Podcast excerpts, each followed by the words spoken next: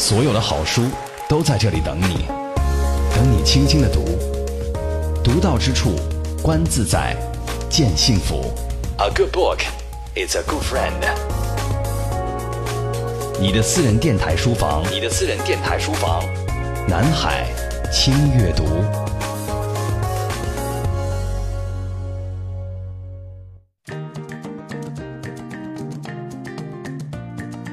读到之处，乐在其中。这里是微言絮语版本的轻阅读，我是你的老朋友周薇，代表编辑丁旭，欢迎各位的收听。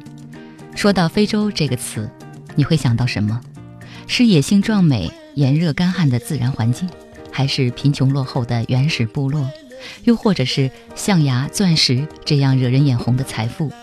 我们生活的这个时代，交通已经非常便利，获得信息也十分的便捷。但是，人们对非洲的认识还停留在这样刻板的印象中。越来越多的中国人踏上非洲这片热土，等待他们的又是什么呢？今天我们一起分享的这本书叫《再见巴别塔》，是国内第一部反映中国与非洲之间文化冲突为主题的纪实作品。这部书为有兴趣了解非洲的普通读者打开了一扇看非洲的窗户。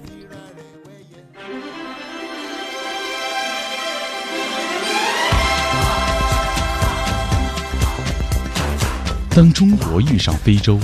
互相拥抱却又彼此陌生，是在非洲扎根，还是做个寂寞的异乡人？传播学学者长江、资深记者袁清带来中国第一部以非洲为主题的纪实作品《再见巴别塔》，为读者呈现一个真实的非洲。轻阅读连线学者长江。解读东方古国与神秘大陆的今天与明天，非洲，我们可以更近些。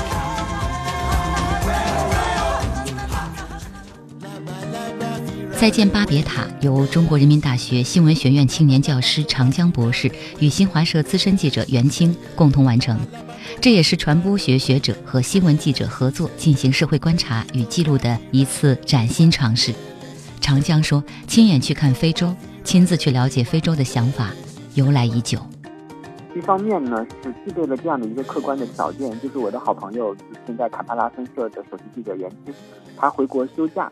他每次回来我们都要见面聊一聊天，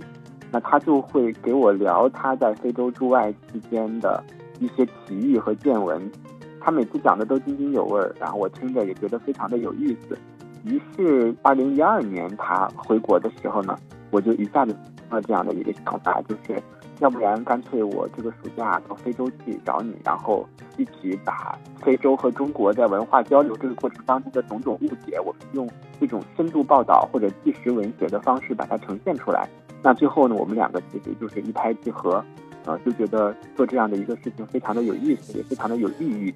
也是因为我们都是新闻专业出身，对于跟不同的人打交道。对于把我们的所见所闻忠实的记录下来，呈现给感兴趣的读者，这个事情本身还是很感兴趣的。所以说，最后呢，就促成了对这本书的一个写作。二零一二年三月，一个长达三十分钟的视频《科尼二零一二》，通过社交媒体疯狂地传遍了世界各地，也让一个默默无闻的非洲国家乌干达进入了全世界的聚光灯下。这个视频反映的是反政府武装圣灵抵抗军针对儿童的绑架和虐待活动。这支反政府武装起源于乌干达，至今还活跃在一些非洲国家的偏远地区。视频的最后，制作者呼吁全世界的人行动起来，让这支武装的领袖约瑟夫·科尼出名，使他更容易被捉到。乌干达真的是视频里那样一个动乱不安的地方吗？这个视频我在课堂上作为一个案例放给了学生。那学生们产生的这样的一个现场的情绪反应，其实是和这个视频的基调很相似，就是会觉得哦，在这么一个偏远的贫穷的国家里，居然还存在着这样一个罪恶的这种反政府武装。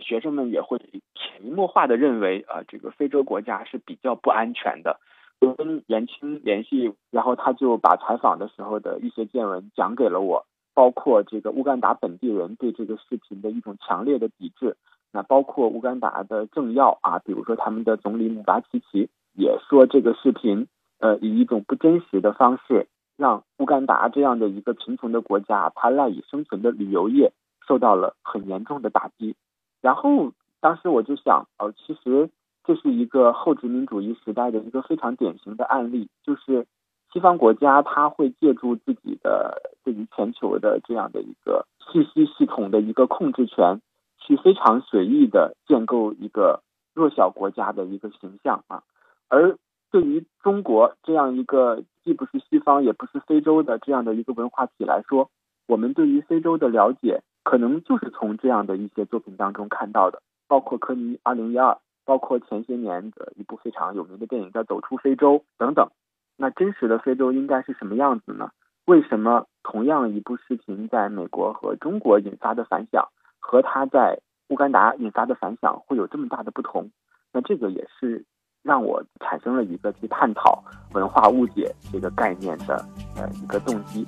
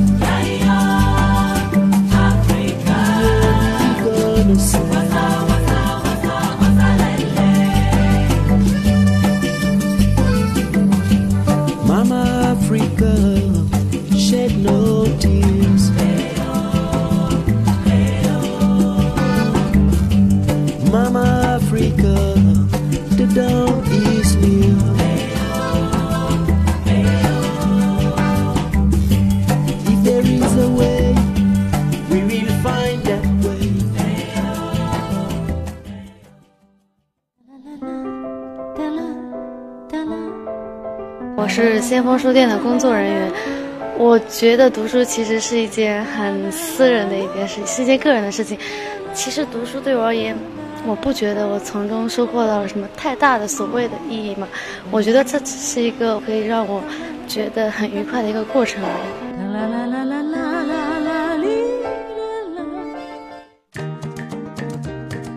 当我们回顾中国和非洲的交往，总要提到一九七一年，联合国第二十六届大会通过决议。恢复中华人民共和国的合法席位，著名外交家吴建民说：“是非洲兄弟把我们抬进去的。”二零零零年首届中非合作论坛召开之后，中国极大强化了对非洲的经济援助，大量中国的生意人、援建工人和专业人士也涌入了非洲。来到这里的中国人发现，非洲兄弟并不会因为经济援助而对中国人感恩戴德。中国人抱怨非洲人懒惰、爱贪便宜、没有时间观念。长江在《再见巴别塔》的手记中写道：“对非洲的种种想象，从自己踏上非洲大陆那一刻起，便逐渐的土崩瓦解。这是个令人心碎的过程，也是一个令人清醒的过程。”那所谓的心碎，其实就是因为之前我们对非洲有太多不切实际的，甚至很美好的幻想。那比如说，我们的媒体告诉我们，啊，非洲人都把中国人当成是他们的兄弟，啊，中国和非洲的友谊是有非常坚实的基础。那么，我先前可能就会认为，哦，这个非洲这个地方所有的人都是很善意的，对我们没有什么坏心眼儿啊，这个我们可以非常自由的、顺畅的交流。那么另一方面呢，我们从历史的教育当中，我们的历史教科书告诉我们，呃，非洲它经历了非常轰轰烈烈的民族解放运动。它是这个世界上的发展中国家的最大的一个实体，人们的这种民族自豪感、民族情绪都非常的强。它是一个对抗殖民主义、对抗后殖民主义的这样的一个非常重要的阵地。其实这些东西都是我们在去非洲之前，由媒体、由教科书、由其他人的转述建构起来的这样的一个非洲的形象。可是当我们真的到了非洲，啊，我们去采访了很多很多的人，我们走了一些地方之后，呃，我们才发现其实情况远比我们当时想的复杂。比如说，非洲人对于自己文化身份的认同，至少在我们采访过的很多的文化精英心中，它都不是一个非常纯粹的一个民族身份，它都带有着与这个殖民主义或者后殖民主义之间的一种千丝万缕的联系。那么，很多非洲人他在看待和理解世界问题的时候，它会受到原有的殖民主义留下的痕迹的影响。而现在这个影响的因素又多了一个，就是中国啊，因为中国现在在非洲的这个呃，无论投资也好，还是文化影响也好，正在逐步的这个增加。所以说，这个过程对于我们这些怀着憧憬和梦想的人，踏上这个所谓的乌托邦的人来说，肯定是一个让人心碎的过程。但同时呢，当然也就在这个过程中，也就完成了一个清醒啊，因为它也让我们一下子就意识到了，就是我们。做的这种即时性的工作，这种扎实的采访，嗯，这种忠实的呈现，对于化解两个文化体之间的这种文化误解是非常有价值的。那正是因为想象中的非洲和真实的非洲是不一样的，所以说我们才需要做这样的一个工作。我觉得所谓的心碎和清醒，它是一个相辅相成啊，是一个硬币的两面。我其实很庆幸我感受到了这样一个过程。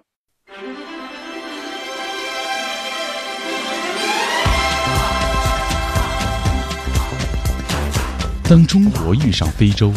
互相拥抱却又彼此陌生，是在非洲扎根，还是做个寂寞的异乡人？传播学学者长江、资深记者袁清带来中国第一部以非洲为主题的纪实作品《再见巴别塔》，为读者呈现一个真实的非洲。轻阅读连线学者长江。解读东方古国与神秘大陆的今天与明天，非洲，我们可以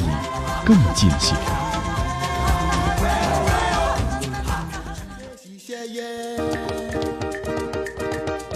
目前长居非洲的中国人有一百万左右，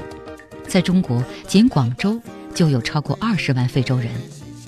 虽然经济纽带变得更为牢固。人员往来越发频繁，但是非洲人对中国的了解大多来自好莱坞电影。《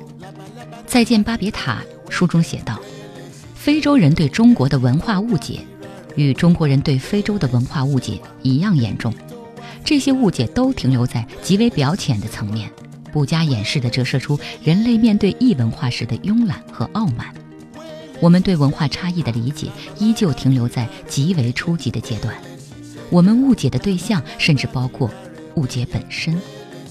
我觉得造成这个现象的原因主要有两个。第一个就是我们国家对于非洲的投资也好，与非洲的合作也好，它主要是一个官方推动的这样的一个行为，它是一个国家主导的一个浪潮。对于大多数的普通人来说，尽管他知道非洲是一个重要的议题，但是他可能并没有一个直接的欲望或者冲动。就是去了解非洲或者去非洲，而官方呢，他对于这个投资的促进呐，人员往来的这个促进，他会有很多战略上的考虑，很多利益上的考虑啊，国家利益上的考虑。因此呢，就是民间对非洲的这种文化需求的这样的一个相对冷淡，和国家从战略角度做出这种走进非洲的决策的这样的一个一个一个冲劲儿，两者之间是存在着一个比较大的落差的。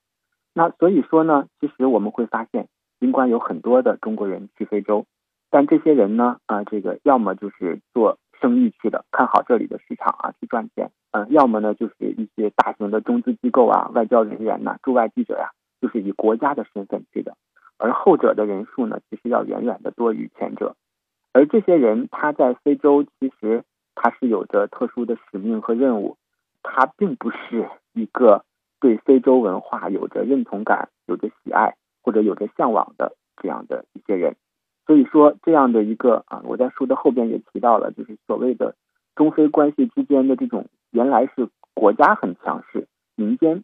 没有什么动静，我们要改变这种情况，要变得所谓的国粹民进，这样才好。我觉得这是一个很重要的原因。还有一个就是第二个原因，就其实我觉得和中国人一些固有的思维方式有关。其实。我们在非洲做了这么多的采访，总体上还是能够明确的感觉到，中国人在文化上的这种保守性是非常非常显著的。呃，这种保守当然我们不能说它特别的不好，呃，它在很多时候是我们保有这个社会传统、传承社会习俗的一个非常重要的途径。但是呢，涉及到文化交流、涉及到跨文化的沟通的时候，这种保守经常就会体现为一种傲慢。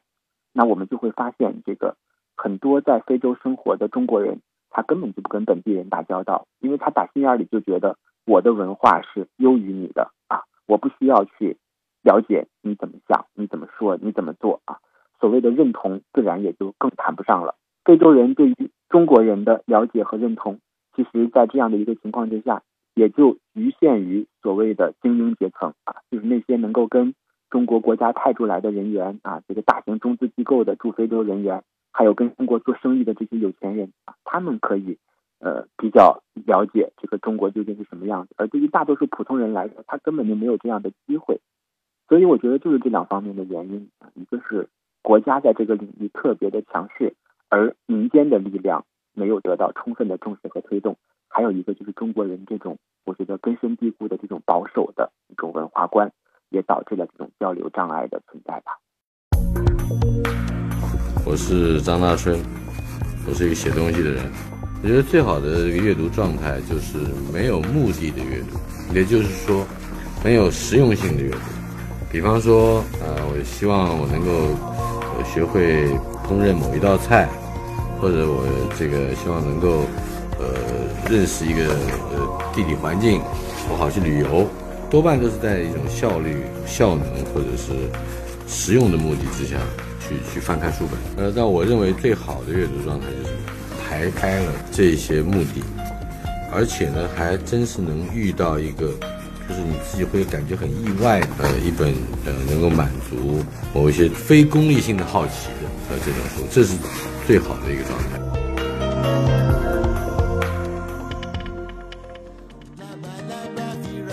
再见巴别塔重点介绍了三个中国人的非洲生活，有创业者、打工者，也有商界的成功人士。台湾人老张，上世纪九十年代来到非洲经商，辗转非洲几个国家，事业有大起也有大落。到达乌干达的那一年，他年届花甲，遭到结发妻子的遗弃，几乎身无分文。传奇故事一般的老张在乌干达东山再起。在乌干达最初的日子里，老张雇佣了一个叫安娜的乌干达女人，最后安娜成了老张的太太，还为他生了两个孩子。最初老张并没有想过要和安娜结婚，因为对方是非洲人，又比自己小了将近三十岁。事情的改变源自老张儿子的婚礼，在华尔街工作的儿子娶了一位漂亮的美国太太，并在巴巴多斯举行婚礼。邀请身在乌干达的父亲去参加。在确信前妻不会出席后，老张动身了。在飞机上，紧挨着老张坐着一个二十来岁的年轻人，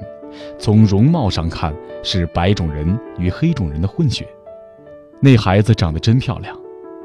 老张对我们说：“面孔精致，双眼充满了朝气和智慧。”老张与之闲聊，得知其父是二十多年前来津巴布韦做生意的德国人，其母则是津巴布韦本国人。那孩子对我讲起他父母的爱情时，语气中满是自豪感。他说他父母的结合是一个传奇。于是我心里也想，如果很多年以后，我和安娜的孩子也能如此骄傲地对人说，我和安娜的结合也是传奇。那感觉实在太棒了。在巴巴多斯，老张买了一枚极奢华的婚戒，并在返回乌干达之后向安娜求婚。一如往日的沉静与恬淡，安娜微笑着答应了，没有特别的兴奋，自然也没有喜极而泣。而老张却从未觉得如此幸福。安娜把戒指戴在左手的无名指上，两人在市政厅注册结婚。没有请客，也没有通知各自的家人，依旧像平常那样过忙忙碌碌的日子，工作、经营、生活。没过多久，老张加入了乌干达国籍，这意味着他放弃了中国传统中的落叶归根和衣锦还乡。又没过多久，他们的第一个孩子出生了，是个男孩，果然很漂亮，有亚洲人的细腻肌肤和非洲人的强健体魄。用老张的话说，这样的孩子来延续我们的传奇，再合适不过了。然而，更多旅居非洲的中国人都用寂寞来形容自己。非洲带给这些人的，除了机遇和可能性，还有不足为外人道的挫败感。其实，在这一章里边，我讲的这几个故事，他们都有一个共同点，就是这个共同点体现在中国人他在婚恋问题上，在家庭构成的这个问题上，他在总体上是不接受与非洲人通婚的。那当然，这个我们可以认为是中国人总体上比较保守，他对这个东西的接受能力比较低。但是我们同时又会发现。如果你让中国人和白种人和欧美的人去谈恋爱、去结婚，那对他们来说不会有太大的问题。所以我想，这个里边一方面当然是因为中国的这种传统的家庭伦理观念比较保守，另一方面也说明种族主义这个东西，尽管在名义上已经被肃清了，但其实它存在在每一个人的思维里边。大家会先天的认为，这个这个皮肤黑的人他就是比我们要低级一些。那我跟他们结婚啊，我会我会觉得比较丢脸。那我们采访过的这个一个非常非常成功的华商，他就在采访的时候特别直白的说：“说我怎么能带个黑女人回去呢？我是要脸的呀。”那但是如果说他娶的是一个一个欧美的女人，他肯定就不会这样说，他可能就会说：“哎呦，我娶了一个洋媳妇回来。”那可能父老乡亲们反而都会非常的羡慕和尊重他。就这几个故事，呃，我不能否认他们确实是。可能不具备一种普遍的代表性，因为毕竟这个在非洲生活的中国人现在有一百多万，那可能这个会出现这样的一些经历的人终究还是少数。但我们其实是想通过这样三个案例啊，各有侧重、各有不同的这样的一个案例，去折射一个更大的、更严重的一个文化结构上的问题，就是除了我们对于自己文化的保守性的一种反思之外，我们也要想一想。这些人的不幸，这些人的遭遇，是不是也是由于在他们的内心深处，对种族主义还有着某种妥协导致的呢？那其实这里边最幸福的就是这个台湾的那个老人，那他其实他的幸福的来源就是他最终抛弃了心中的这种偏见，他接受了自己融入当地的文化，接受了可以和一个非洲女子共同生活的这样的一个事实。那觉得他的这个故事对于。很多的读者来说，可能是非常有启发性的。就是一个人的家庭的幸福，首先要过自己的心里的那一道关，观念上的一道关。只要把自己的这样的一个心结给解开了，那么中国人在世界上的任何一个国家和地区，在任何一个文化体里边，他其实都可以活得非常的游刃有余。那么很多人的痛苦和苦恼，其实并不是源于非洲文化本身，而是源于他自己心中对于非洲文化所具有的一种。根深蒂固的偏见吧。这里是南海轻阅读，我们今天一起看的这本书叫《再见巴别塔》，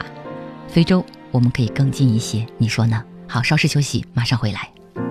会爱上我，因为你寂寞。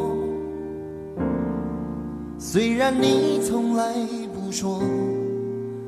你不说我也会懂。其实。会爱上你，也是因为我寂寞，因为受不住冷落，空虚的时候好有个寄托。虽然总是被人们围绕着，在曲终人散以后，会想念你的细心温柔。原谅我不能承诺什么，我会爱你，只是因为寂寞。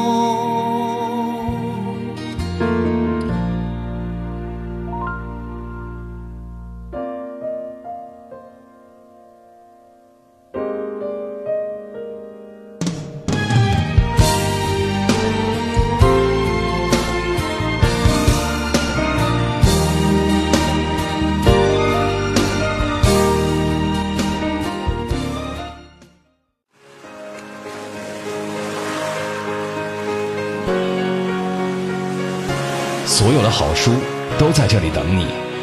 等你轻轻的读，读到之处，观自在，见幸福。A good book is a good friend。你的私人电台书房，你的私人电台书房，南海轻阅读。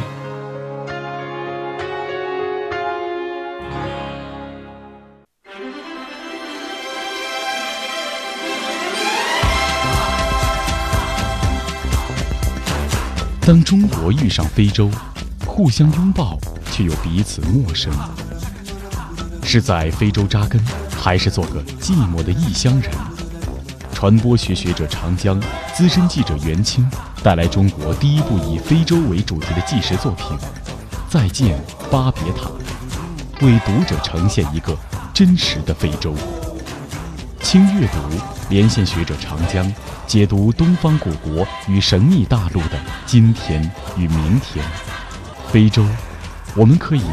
更近些。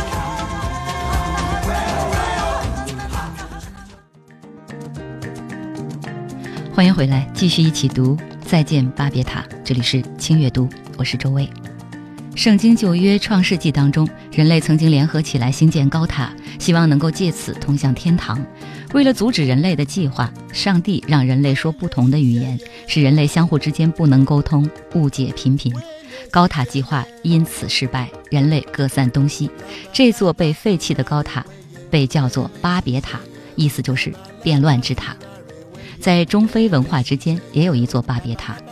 学者长江和记者袁清合作的这本书名为《再见巴别塔》。这个书名的意思是再次见到巴别塔，还是和巴别塔说再见呢？或者两者兼而有之，引发读者的深思。其实我们选择“再见”这样的一个在中文表述里边可以做出多种理解的这么一个词，就是因为这个事情难说得清楚。我们不想明确的表示，我们究竟应该跟这个东西 say goodbye，还是。我们应该再一次见到它，我们又见到了它。就像我们之前对于非洲的想象和理解和真实的非洲，并不一定完全一样，其中会有很多含混暧昧的成分是相同的。我们对于这个书名的选择也考虑到这样的一个因素啊，就是我们不要斩钉截铁的说这个东西是好还是不好，我们是要跟他 say goodbye，还是应该再一次见到它？书的名字就是希望能够引起大家对它的奇异的。讨论和争执。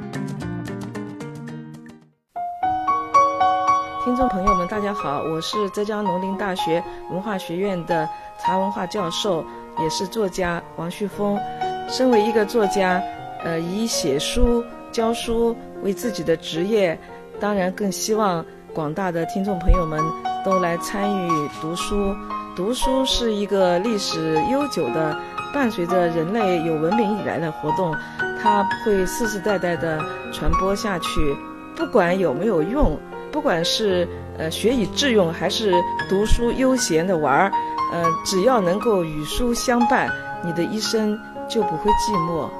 你就会成为一个精神富有的人。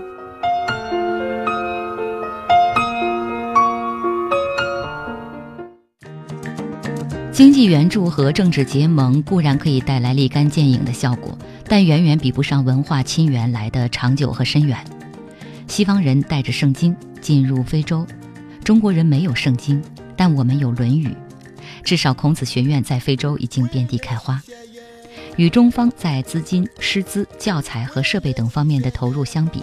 孔子学院在非洲的影响力还停留在一个比较浅的层面，远没有达到文化交流的高度。再见巴别塔中是这么写的：孔子学院往往设立在一个国家最精英的大学里，这种偏重上层路线的文化传播策略，无法与可以渗入最贫苦家庭的基督教信仰相比。长江说，在中非文化交流方面，官方力量和民间力量各有可为之处。国家呢，虽然不能够直接去刺激或者直接去鼓励。民间的力量必须去和非洲交流啊，因为这个毕竟不像投资、像人员的流动那样简单。但是我觉得国家至少可以做到一点，用经费或者用优惠的政策去扶植国内的大学、国内的科研机构，展开对非洲问题对非洲人的生活方式、对于非洲的历史和文化现状的这样的一个研究啊。我觉得国家去鼓励更多的人投入到对非洲的研究当中，这个是至少我们可以做到的。至少从我自己的感觉来看，很多我们投钱很多的项目，到了当地之后，感觉效果并不好。其中一个很大的原因是，我们其实并不真的了解非洲人，就是我们以为我们提供的这一套逻辑、这一套产品，他们应该非常容易接受，尤其是一般还不要他们的钱啊，还会非常优惠。但是其实我们并不知道非洲人他真正喜欢什么东西。并不知道非洲人喜欢我们用什么样的方式来与他们进行这样的一种观念上的交流，那我觉得这是一个一个很大的问题。我们在非洲采访的很多当地的中资机构的公关团队的负责人，那么他们都会跟我们抱怨说，我们到非洲的社区里边去搞活动实在太困难了啊，因为你说了半天，人家根本就不知道你在说什么啊，这个人家根本也不听你说。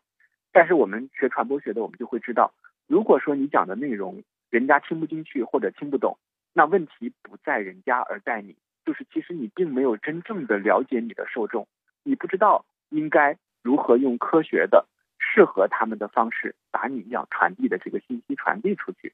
所以说，目前来看，刺激或者说鼓励国内的学术研究的力量，展开对非洲历史、社会、文化。的现状的这种研究应该是一个迫在眉睫的事情了，而在这个领域里边，我觉得国家是大有可为的。我记得我去非洲之前，特别的想拜访国内的这些著名的非洲问题研究的机构，但是后来我发现，其实比较有影响力的只有两个，一个是北京大学的这个非洲研究中心，还有一个是浙江师范大学。啊，其实我们会发现，中国和非洲现在的经贸往来。这个人员交流这么的密切，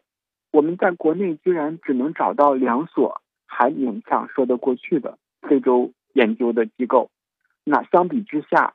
我们再去看一看啊，美国和其他欧洲国家研究第三世界、研究中国、研究东亚的这些机构有多少？那可以看出来，其实我们目前的这种人员的缺位，其实主要还是由于国家在决策和战略上欠考虑。啊，我们并没有一个总体性的、一个全方位的健康的战略去推进这种交流。当然，这个因为这本书已经出版了将近两年了，那这两年里边，我们确实也能看到情况在发生一些变化啊，就是民间的交流正在变得越来越多啊，所以我觉得状态总体上是在向好的方向发展的。那么，如果说这样的一个态势能够维持下去的话，啊，就像去年习近平总书记。访问非洲的时候，这个也提到了中国的一些电视剧啊，比如说《媳妇的美好时代》在非洲的收视效果非常的好啊。我觉得这就是一种软性的力量啊，就像我们说“上善若水”啊，“水利万物而不争”。我们用这种文化上的这个包容性更强的一些东西，去和非洲本土的文化做一个对等的这样的一个交流，可能它是我们拆掉巴别塔的一个终极的途径。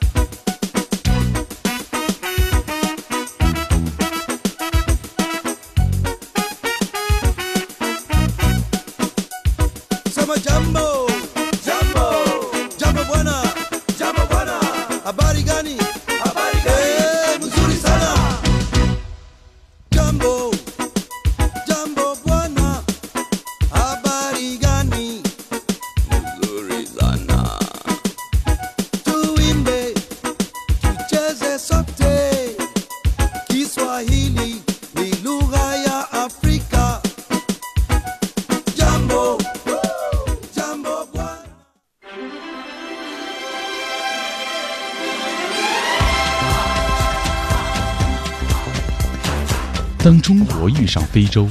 互相拥抱却又彼此陌生，是在非洲扎根，还是做个寂寞的异乡人？传播学学者长江、资深记者袁清带来中国第一部以非洲为主题的纪实作品《再见巴别塔》，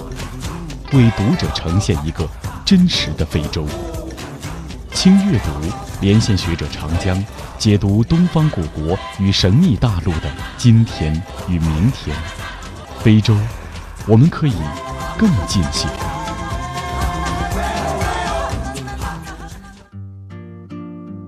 越来越多的商业与文化精英开始在情感上亲近中国，至少原来的格局构成了一种平衡。任职于马凯雷雷大学的政治学教授穆林杜瓦如汤加如是对我们说：“他从十年前开始关注中国问题，尤其是政治体制的改革及中非政府间的关系。”作为一位在印度获得博士学位的资深学者，留学亚洲而非欧美国家的经历，显然使他对中非两个文化体的交流与碰撞有着比其他人更深切的体会。你可以说亚洲人不重视个人的权益和自由，但相应的，他们对其他人的要求也不会过于苛刻。中国政府对非洲的援助附加条件的确很少。很多人说是意识形态在起作用，我倒认为是文化的缘故。亚洲人不喜欢麻烦别人，也不喜欢别人麻烦自己，仅此而已。事实上，我们在观察和调研中发现，中国雇主和非洲工人之间爆发的冲突其实并不多见，且最后总能得到较为妥善的解决。一方面，中国文化中。有多一事不如少一事的气质，遇上矛盾，很多企业主会选择息事宁人，花钱消灾，这符合常识与逻辑的判断。而另一方面，多数中国企业，尤其是大型国际企业，正在公共关系和本土化方面投入越来越多的成本与精力，最大限度地避免因文化差异而导致的误解。但是在西方主流媒体上，我们看到的似乎是另外一幅画面：中国企业主正在成为如一百年前的欧洲人一样的殖民者与资本家，其与非洲雇工之间的冲突往往导致不必要的暴乱和伤亡。对于西方媒体对中国和非洲国际形象的刻画，如汤加教授也深有感触。我并不是一个顽固的民族主义者，也羡慕非洲之外其他国家的发展。他说。但只有在这个国家发生瘟疫，或者有可怜的小孩被反政府武装绑架，那些西方记者才会跑过来。他们看起来很勇敢、很正义，但他们报道的东西，并不是全部的真相。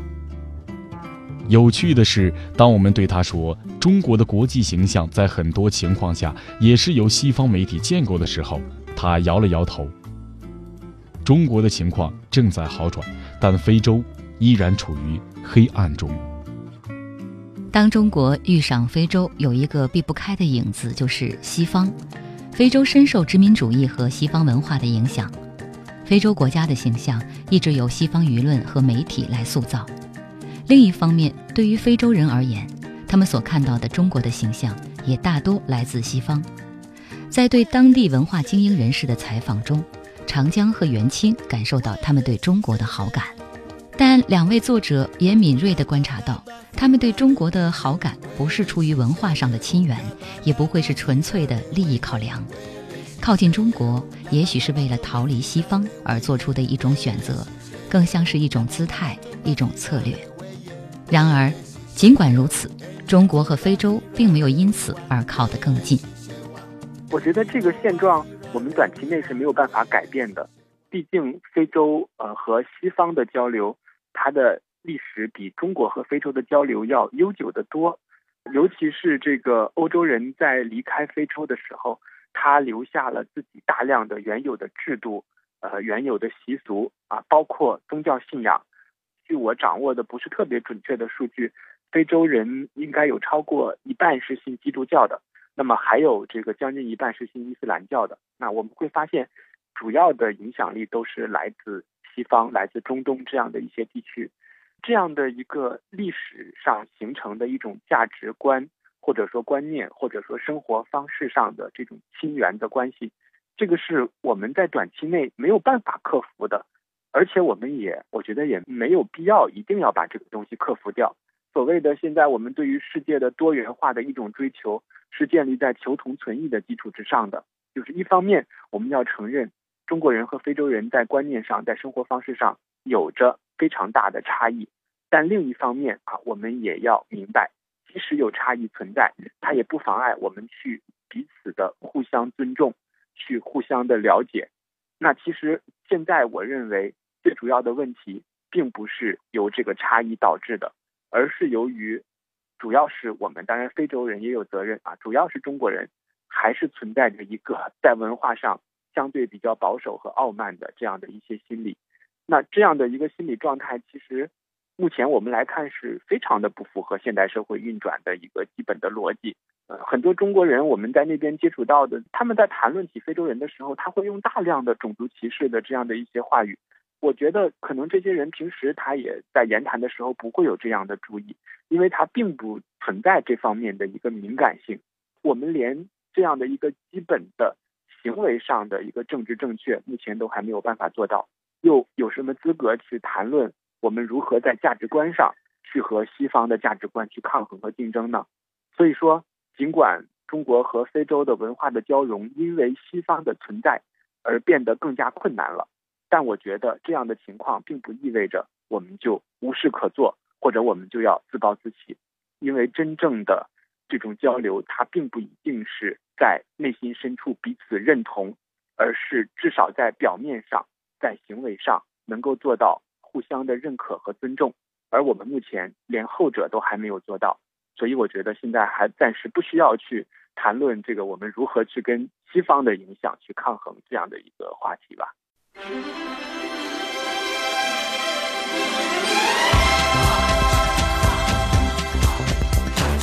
当中国遇上非洲，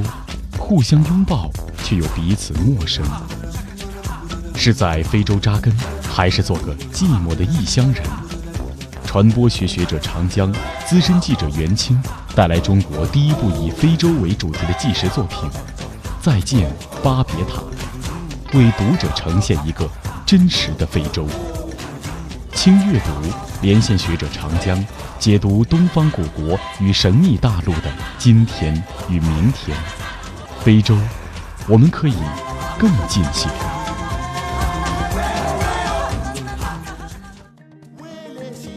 紧跟着西方殖民者进入非洲的还有印度人，相比之下，印度人在非洲与中国人形成了鲜明的对比。经过几代人的奋斗。相当数量的印度裔居民成为医生、律师这样的成功人士，与印度人的扎根意识和融入当地社会的积极形成鲜明对比的是，中国商人捞一票就走的投机者心态和害怕被非洲化的心理。懒是非洲人最为中国人所诟病的一点，许多来到非洲的中国人担心自己在这里久了会被这种非洲性格同化，变得懒散。回国之后没有办法适应国内的快节奏和激烈竞争。所谓的这个将勤劳当做是一种特别重要的美德，目前来看，好像只有东亚社会，就是所谓的儒家文化，会非常重视这一点。就是世界上的大部分的国家的人，普遍会认为，中国人、日本人、韩国人，包括新加坡人，是特别特别勤劳的。这些。国家和地区，无论是发达状态还是发展中状态，我们会发现人的生活节奏都非常的快，人都非常的忙碌。而不只是非洲啊，包括欧洲，我们会发现，其实大部分的人他都是我们说的好听一点，他是非常重视生活的品质，重视劳逸结合。那我们用我们现在的这个中国的标准来说，那可能就是比较懒散的。所以说。我们如果站在自己的这种民族文化的立场上去判断，当然可能得出的结论就是他们比较懒。但是对于他们来说啊，这种生活的品质的保障，这种对于休闲的利用，也是他们的文化里边非常重要的一个构成的环节。所以说我本人作为一个文化的观察者和研究者，我当然不会在这些不同的生活方式上去做出一个或优或劣的判断。但是我认为这个。至少入乡随俗，这是一个一个非常重要的一个原则，就是我们在哪个文化体里边，我们要尽可能的去服从那个文化体里边人的一种生活的方式。当我们在这个我们的文化体里边被视为是一种美德的精神，移植到另一个文化体里边，可能它就不是美德了，它就变成了一种对于社会和谐的破坏啊。而我们如果你要选择做一个异乡人，那么你到了人家这个地方，可能你就是要在很大程度上按照人家的这个节奏去过你的生活。这个里边没有谁优谁劣啊，而是不同的文化体它形成了不同的氛围而已。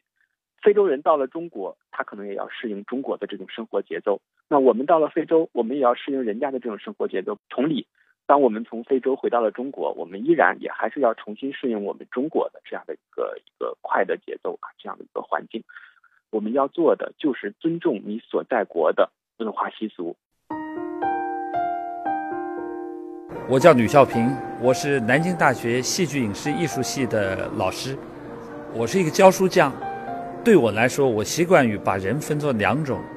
一种是有读书习惯的，一种是没有读书习惯的。读书习惯一旦养成的话，一辈子不会丢掉的。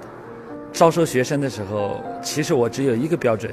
你必须有读书习惯。有读书习惯的人里面，我希望你是读的最多的，读的越多越好。其他的一切标准都在其次，我只看重这一个标准。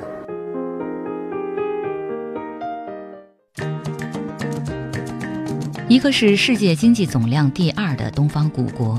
一个是拥有丰富资源和无限可能的古老大陆。中国和非洲的相遇令人期待，然而现实并不都是好兄弟相见的亲热与熟人，在高层往来的火热之外，是民间交流的隔阂与缺失。这种巨大的落差正渐渐被人们所认知。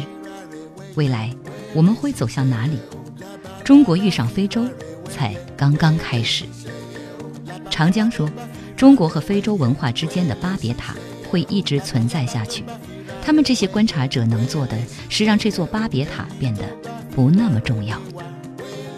我觉得巴别塔的拆除的过程应该是一个一直持续的过程，而永远不会有一个最终的结果，因为这个工程实在是过于精密、过于复杂，我们永远也不可能确保每一个中国人。或者每一个非洲人都能够彻底的移除自己心中对其他文化的这种偏见，所以说巴别塔将会一直存在下去，只不过我们会让它变得越来越小，越来越不重要啊，越来越不影响这个两个文化体里边人的对话，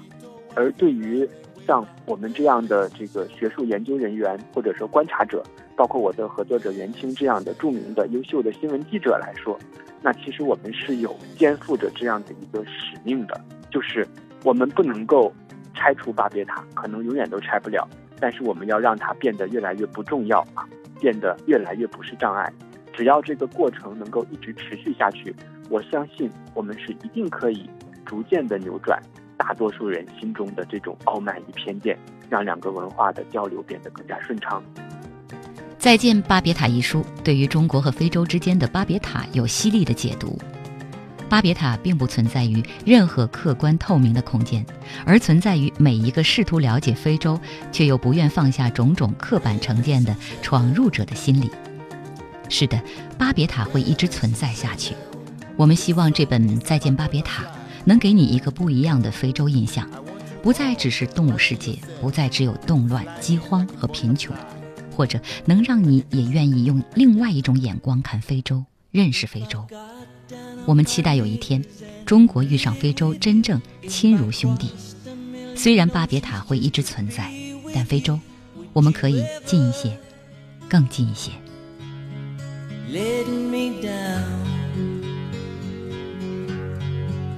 If I climb the highest mountain just to hold you tight, if I said that I would love you every single night,